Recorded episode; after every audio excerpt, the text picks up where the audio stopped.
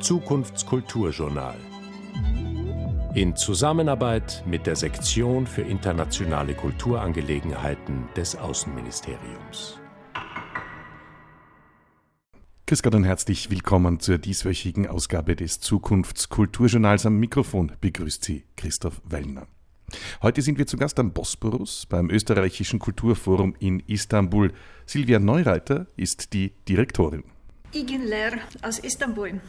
Nun, wir als Kulturforum verstehen uns als Plattform für den Dialog, für kulturellen und für gesellschaftlichen Austausch.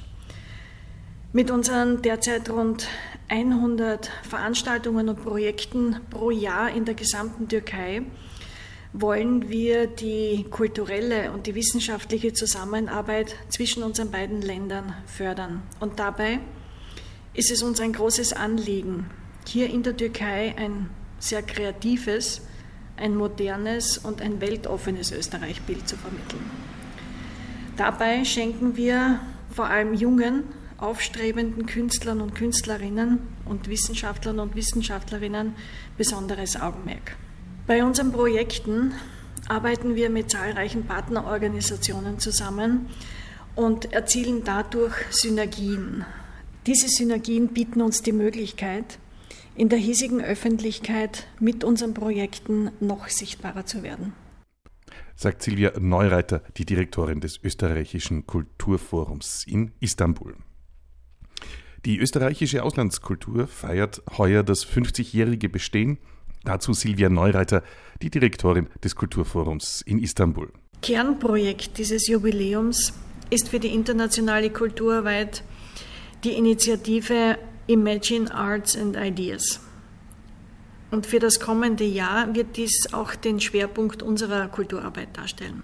Gemeinsam mit Vertretern und Vertreterinnen aus Kunst, Kultur und Wissenschaft entwickeln wir derzeit Projekte, die sich mit ökosozialen, mit digitalen und ethischen Herausforderungen unserer Zeit beschäftigen.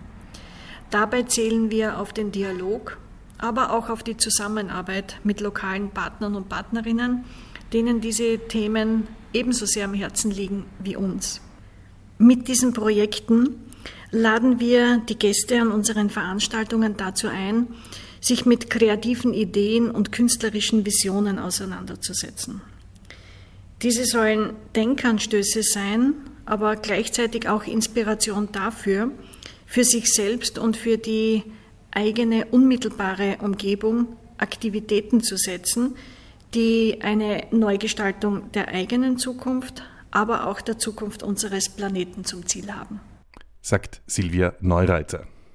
In den kommenden Tagen vom 11. bis 15. Oktober liegt der Fokus des österreichischen Kulturforums ganz beim Umweltdokumentarfilmfestival in Bozcada, das heuer zum zehnten Mal auf der türkischen Insel ausgetragen wird.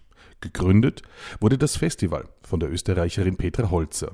Vor zehn Jahren haben mein Mann und ich, nachdem wir über Jahre lang schon äh, Dokumentarfilme gemacht haben zu diesen Themen, haben wir die Gelegenheit ergriffen und haben mit der Gemeinde Bosjada zusammen dieses Festival gegründet und haben ein bisschen ein anderes Konzept versucht. Äh, erstens einmal ist es eine kleine Gemeinde mit wenig Budget und dann haben wir das geschafft, dass die ganze Bevölkerung sich das Festival irgendwie zu eigen gemacht hat. Und das, äh, deswegen äh, haben sehr viele Unterstützung, sachliche, also materielle Güter oder auch finanziell von, den, von der lokalen Bevölkerung und das macht schon ein anderes Klima aus bei diesem Festival. Äh, es ist auch ein, ein ähm, Festival, wo man eine Zeit hat zum Durchatmen, Nachdenken, mit anderen neue Synergien zu schaffen. Also das wird uns immer wieder gesagt, dass nicht das Vermarkten vom Film das Wichtigste jetzt auf diesem Festival ist, sondern im Gegenteil mal durchatmen, nicht über das Marketing nachdenken und einfach zum Thema mit anderen reflektieren und über, über Tage hinweg zum Beispiel zu einem Thema verschiedene Diskussionen zu führen. Also es ist ein sehr, soll ich sagen, fast familiär Platz geworden.